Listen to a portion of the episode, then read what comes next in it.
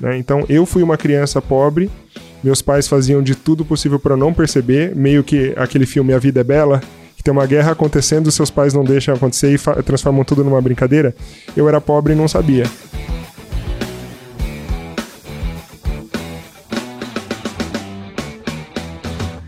E olha só com quem que eu tô conversando hoje aqui, o Nilo Rondelli, ele que é ex-country manager da Mattel no Brasil. E olha, ele que largou tudo para ser estudante novamente. E aí, Nilo, tudo bom? Tudo bem, e você, Fernando? Tudo bom. Olha, primeiro eu queria te agradecer você ter aceitado vir aqui, bater esse papo comigo e levar um conteúdo relevante pro pessoal que acompanha o canal, viu? Obrigado você pelo convite, um prazer estar aqui. Nilo, como é que é essa história de largar tudo para ser estudante novamente? Olha, muita gente me chamou de louco, né?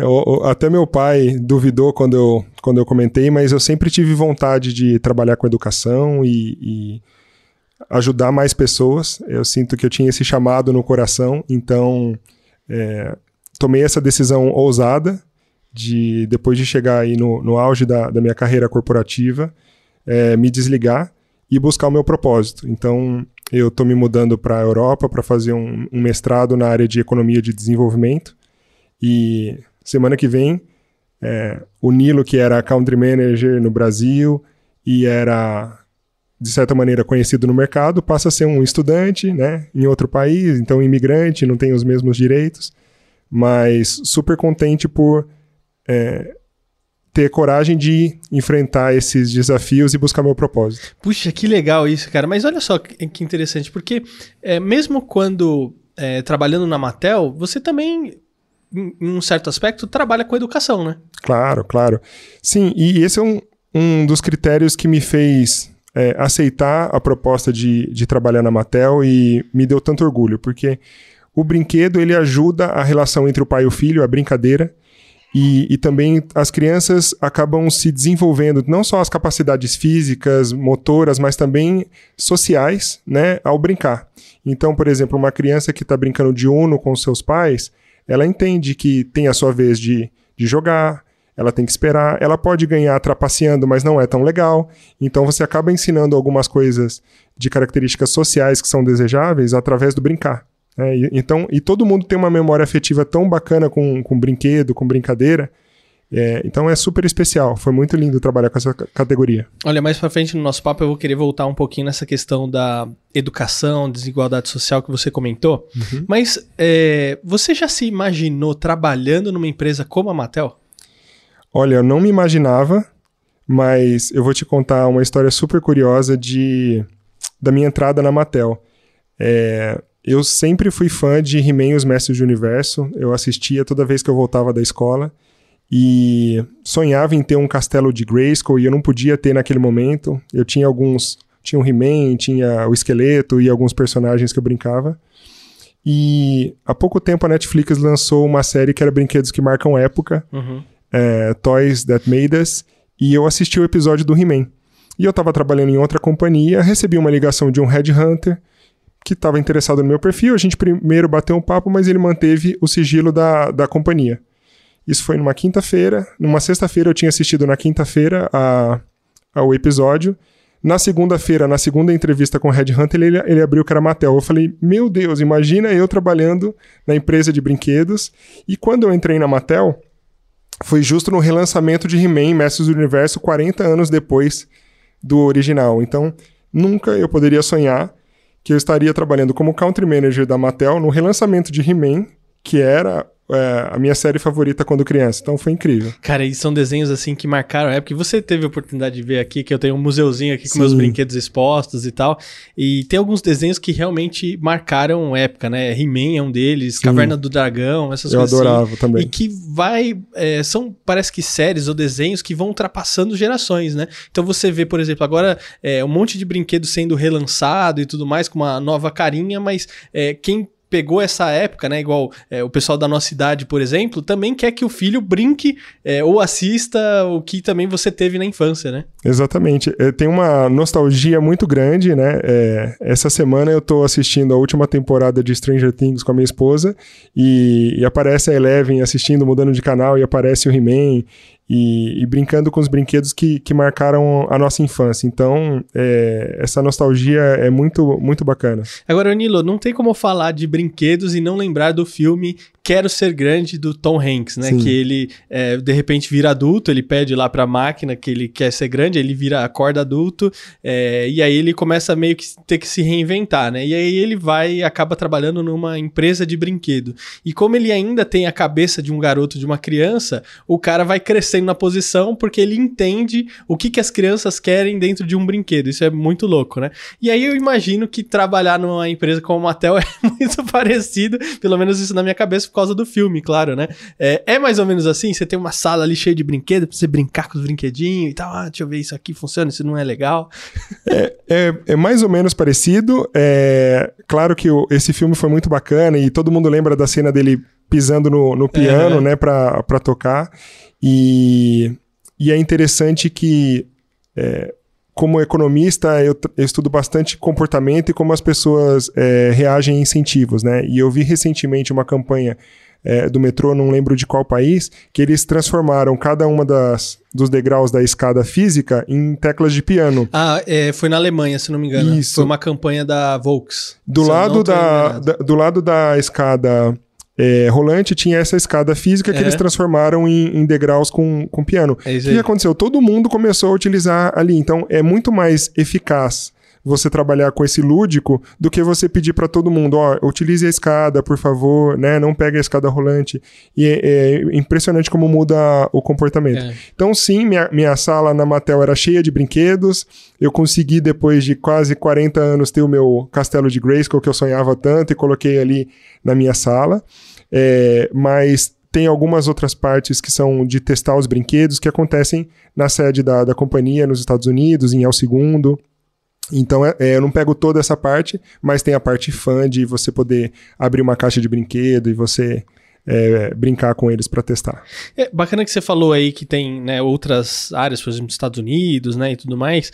É, quais que são as diferenças de mercado, né, em relação Brasil para outros países? Acho que a principal diferença é a maturidade do mercado, né? É, a gente sabe que o, que o Brasil, infelizmente, a gente ainda é uma economia em desenvolvimento, então, existem necessidades básicas a serem atendidas. Então, obviamente, a, a, a parcela mais pobre da população é, não consegue adquirir brinquedos. Né? Então, é, por isso que também é, na Mattel a gente reforçava bastante a importância de brincar, né? A relação entre os pais e os filhos. Você pode brincar, o, o brinquedo é um instrumento para gerar essa brincadeira. Né? Você pode dar um Hot Wheels para o pai brincar com o filho. Mas se ele não tiver um Hot Wheels, ele pode brincar de pega-pega ou esconde-esconde com, com seu filho. A brincadeira é o mais importante, é gerar, é gerar esses momentos. Então, o que acontece é que mercados mais maduros, é, como as necessidades básicas da maior parte da população já foram é, atendidas, moradia, educação, saúde, consegue ter mais acesso a brinquedo, assim como acontece com outras categorias como arte, né, ida ao museu, ida ao cinema, depois que o básico é atendido. Aqui no Brasil, tem uma parcela da população que já tem as, o básico atendido e consegue desfrutar os brinquedos, e tem uma parcela grande que infelizmente ainda não. Você comentou do Hot Wheels e a Mattel é a empresa que mais vende veículos por meio de Hot Wheels, né? Sim, sim. É, é, impressionante a quantidade, como tem colecionadores, e muita gente pensa que, que as crianças é, somente colecionam. Os maiores colecionadores são adultos, né? tem mulheres que colecionam Hot Wheels também, assim como tem muitos meninos que colecionam Barbie. Os maiores colecionadores de Barbie do Brasil são homens. Então, o, o, brinquedo ele é, um, ele é uma paixão, né? Ele, ele, ele toca muito esse emocional. Então, muitos adultos colecionam, independente não existe essa de brinquedo para menino, para menina. Você coleciona aquilo que você gosta. Eu comecei a colecionar algumas Barbies da linha Mulheres Inspiradoras depois que eu entrei na Mattel e eu quero continuar essa coleção. Cara, você comentou dessa questão dos adultos, né? E eu, quando no, pego minha esposa, a gente vai num shopping, a gente sempre entra no, nas lojas de brinquedos. Uhum. E você fala assim, pô, será que não era uma coisa que você, né, tinha que parar, né? Você, pô, você, é, você é quando você é criança, adolescente, toda hora você quer ir na loja de brinquedo quando você vai no shopping com os pais e tal.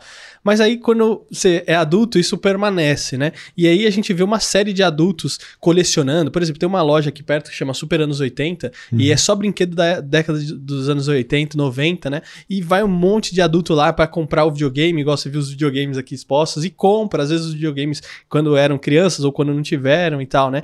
É, você tem um movimento muito grande, assim, de adultos comprando brinquedos, videogames e assim por diante. Por que, que será que isso é, acontece? Será que as crianças, né, é, às vezes não tinham tanta oportunidade quando era pequena, e aí quando elas chegam tão adultas, falam assim, pô, agora eu tenho um dinheirinho para comprar o brinquedo, vou lá e compra. O que, que você acha que é? Eu acredito que é isso sim, porque a, a memória ela é muito mais emocional do que ela é factual, né? E, e os brinquedos tocam muito na nossa emoção, porque era gostoso o momento de você brincar com, com seus amigos, com seus primos, né, com seus irmãos. E talvez você não tivesse todos os brinquedos que você queria naquela época, como acontecia comigo. Eu sonhava em ter um castelo de Grayskull e eu não podia ter. É, passou quase 40 anos, quando eu pude comprar, eu comprei e comprei a coleção completa da He-Man Origins, que foi é, esse relançamento exatamente no mesmo formato, no mesmo molde, até a cartela parecida com, com os anos 80. Então, assim, essa vontade, essa paixão que você tem, cresce com você. Talvez passe um momento aí que a criança vira adolescente e fala: Não, não quero brinquedo porque brinquedo é coisa de criança, mas no, no, na verdade ela gostaria de ter, Sim. ela só tem vergonha nesse momento, passa um pouquinho, depois que você é adulto, aí, fala assim: é. Eu gosto mesmo, eu gosto dos meus bonequinhos, é. eu gosto dos meus carrinhos, e eu assumo, e eu sou feliz com isso. e, vou, e vou ter minha parede cheia de Hot Wheels, vou é, ter minha coleção tá de He-Man. É, é isso aí. Ô, Nilo, agora existe um desafio aí para todas as empresas de, de brinquedo, que é uma questão das propagandas. Uhum. Porque, por exemplo, eu vim de uma época que eu tinha uma programação infantil na televisão é, muito boa e tinha bastante programação. Então, desde a TV Manchete, é, Cultura, é, Globo, SBT e todos os outros canais abertos, é, tinha uma programação na parte da manhã muito forte, né, infantil, e depois ainda à tarde tinha desenho e tudo mais. À noite, às vezes, no final da tarde tinha aquelas programação, programações com super-heróis, né, Jaspion, uhum. é, é, Changeman, essas coisas assim, né. E aí, de repente, de uma hora para outra, ó, não pode mais propaganda para criança na televisão automaticamente, você não tem patrocinadores para aqueles horários, muda-se toda a programação. Então, você não tem mais uma programação tão grande igual se tinha antes infantil, né? Porque você não tem mais patrocinador e não tem quem paga essa conta. Uhum. Bom, como que as empresas têm driblado esse desafio aí para não ter mais a propaganda para criança. Pô, e agora? Como é que a gente vai é, expor nossa, nossa marca, divulgar um brinquedo novo, um lançamento, enfim? Como que se tem trabalhado aí esse desafio? Primeiro, essa, essa decisão que foi tomada de, de restringir é uma.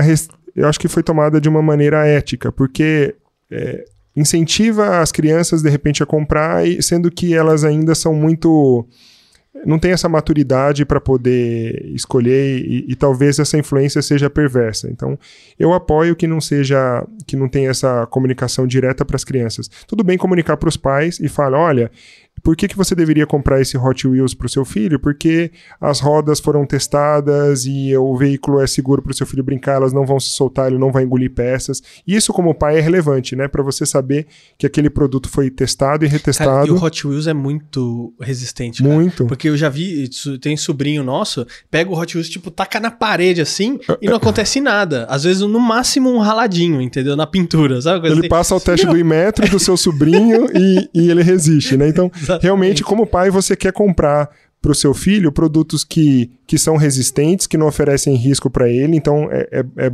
bom, como pai, você ser alvo desse tipo de propaganda e também entender propósito. Né? A gente tem, por exemplo, linha de Barbie feita com plástico retirado do oceano. É legal eu começar a explicar para o meu filho, para minha filha, que eu estou dando um produto para ele que, além de ele se divertir, ele é socialmente, ambientalmente responsável. Né? Então, tem esse ponto. Agora, é, sobre a influência para a criança acabar adquirindo aqueles brinquedos, ela vai pedir para o pai, o pai, no final das contas, é que toma a decisão final, mas as empresas têm entregado cada vez mais conteúdo, né? Então, tem, por exemplo, a série da Polly na Netflix, vai ter um novo filme da Barbie live action ano que vem, vai ter um novo filme do He-Man live action, tem a, a volta da série é, Revelation do, do He-Man é, na Netflix. Então você pode entregar conteúdo para a criança entender aquele universo e a criança é, naturalmente acaba tendo o desejo e pode pedir para o pai, e depois, finalmente, o pai toma a decisão de, de comprar ou não. Mas eu acho que essa é a maneira correta. Eu lembro, inclusive, que a Mattel no Brasil ela não tinha um site voltado para as crianças. Ela tinha um site das marcas, por exemplo, Barbie, Hot Wheels, que ele era um site de conteúdo para as crianças. Elas entravam lá, poderiam imprimir uma foto da Barbie para colorir, um quebra-cabeça virtual do Hot Wheels para jogar, não podiam comprar. E de Fisher Price, sim, era um site voltado para venda, porque pela, pela faixa etária não são os bebês que vão estar tá navegando, vão ser os pais, então sim, no site de Fisher Price você conseguia comprar para o seu filho. Então, acho que é isso. Entrega conteúdo, entrega experiência para a criança brincar, né? Faz um evento no shopping, deixa ela brincar com, com a sua linha de produtos e, naturalmente, ela vai, vai querer vai fazer parte da vida dela. Que bacana, que legal. É, Nilo, agora eu queria voltar nessa parte de que você largou né, essa sua posição como country manager para voltar a ser estudante. Uhum. Você vai fazer um mestrado na Holanda, certo? Isso, correto. É, eu queria entender um pouco das suas motivações, né? O que, que te levou a tomar essa decisão? É, e talvez muitos aí pensariam 30 mil vezes antes de fazer isso, porque pô, cheguei numa posição aí talvez invejável por muitas pessoas, né, no mundo corporativo, no mundo executivo, e aí de repente, não, vou, vou voltar a estudar de novo. Dá, dá um frio na, na barriga isso. Só de falar, dá um frio falar, na barriga. Né? É, então eu queria entender um pouco das suas motivações. Eu, eu tenho pensado muito em propósito e o legado que eu quero deixar. É, eu tenho bastante orgulho da minha carreira, das empresas que eu trabalhei. Trabalhei em empresas muito boas que realmente tocavam a vida das pessoas e melhoravam a vida das pessoas. Né? Tanto a Procter, como a Kimberly Clark, como a Mattel. Com certeza os seus produtos melhoram a vida das pessoas. Mas eu sentia uma vontade no meu coração de trabalhar mais próximo de educação. E como eu comentei, eu sou formado em economia. Durante a, a minha dissertação, é, a minha monografia, eu, eu estudei o impacto da erradicação da pobreza, da do, erradicação do analfabetismo, perdão, para a redução da pobreza e da desigualdade social. E, e eu fiquei com essa vontade adormecida de, de conseguir melhorar a vida de mais pessoas através da educação. Né? Então, eu fui uma criança pobre, meus pais faziam de tudo possível para não perceber, meio que aquele filme A Vida é Bela, que tem uma guerra acontecendo, seus pais não deixam acontecer e transformam tudo numa brincadeira. Eu era pobre e não sabia. Né? Minha mãe é, trazia marmita da escola, meu pai é, falava para eu brincar na casa do amiguinho na, na hora do almoço, e eu não percebia o que estava acontecendo. E, mas eles passaram fome para que eu não passasse. Então, é, como eu consegui romper esse ciclo de pobreza? Através da educação. É, eu consegui fazer. Até a quarta série eu fiz num, num, colégio público, da quinta série até o terceiro colegial foi em colégio particular, mas foi graças à bolsa que minha mãe dava aula na escola, então eu tinha meia bolsa, e chegou no colegial, eu pensei assim, eu não vou conseguir. E eu fui pedir é, para o meu diretor da escola, fui pedir a transferência. Quando eu cheguei no primeiro colegial, falei: minha mãe já estava aposentada por invalidez. Ela precisava de alguém é, e tinha se separado do meu pai, precisava de uma renda o mais rápido possível. Eu falei: vou fazer um curso técnico. E eu cheguei a passar num curso técnico em processamento de dados na ET em Taquaritinga. Quando eu cheguei para o diretor da escola, eu falei assim: seu Zeca, é, eu vou sair. Ele: não, você não pode sair. Por quê? Porque é, se você sair agora, você não vai conseguir fazer uma faculdade boa. E se você não fizer uma faculdade boa, você não consegue atingir seu máximo potencial. Então, eu não vou deixar você sair. E eu falei para ele, seu Zeca, não vou conseguir pagar. É, nem essa meia bolsa não está sendo suficiente. Ele falou: não, tudo bem, você pode trabalhar aqui na escola. Tá bom, trabalho na escola. Que, que, que eu pensei que ia trabalhar na cantina, alguma coisa assim. Ele falou: não, você vai dar aula de reforço. Nilo, quais são as matérias que você é melhor? Eu falei: história, geografia, inglês e português. Ele falou: você vai dar aula de química, física e biologia. Então, falei, mas seu Zeca, são as matérias que eu tenho mais dificuldade. Ele falou, mas é por isso mesmo. O que você é bom, você já é bom. E o que você tem dificuldade, você vai aprender dobrado ensinando. E aí eu, eu tinha aula de manhã, almoçava na escola e ficava à tarde para dar aula de reforço. E eu lembro que eu tinha que estudar aquelas apostilas, tinha os exercícios que eram fáceis, médios, difíceis, e chegava aqueles desafios do ITA, da USP, da Unicamp, muito difícil. Eu tinha que estudar antes da matéria para chegar, ficar com dúvida naquele exercício. E daí, quando eu tivesse dúvida, eu ia buscar o professor, ele me explicava. À tarde, no reforço, os, uh, os alunos da minha sala ou de outras turmas iam ficar com dúvida justo nesse exercício. Então, eu explicava para eles o mais difícil. Com isso, com a oportunidade que o seu Zeca me deu, com a oportunidade que minha mãe me deu com a educação, eu consegui entrar é, na faculdade direto aos 17 anos, na USP, em economia, que era o que eu queria. E a partir daí eu consegui, depois sendo formado na USP, é, ter um, um, bom emprego. Entrei na, na Procter é, em 2005 e aí comecei minha carreira, rompi, rompi o ciclo de pobreza. Agora, eu não posso tirar meu mérito, porque eu aproveitei a oportunidade que eu tive, estudei e levei a sério, mas eu sei que eu tive uma oportunidade e nem todo mundo tem. Então, qual que é a minha missão? É dar mais oportunidade para outras crianças, através da educação, a romper o ciclo da pobreza. E como economista, eu quero fazer da maneira que dê maior retorno. Então, todo mundo sabe que investir em educação ajuda a combater a pobreza e ajuda a reduzir a desigualdade. Ok, mas qual é a maneira mais eficiente de, de você apoiar a educação?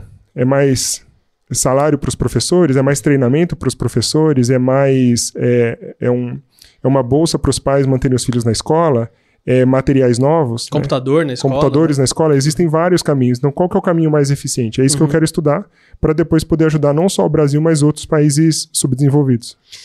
Cara, como que. Eu sei que talvez é muito cedo perguntar isso, porque.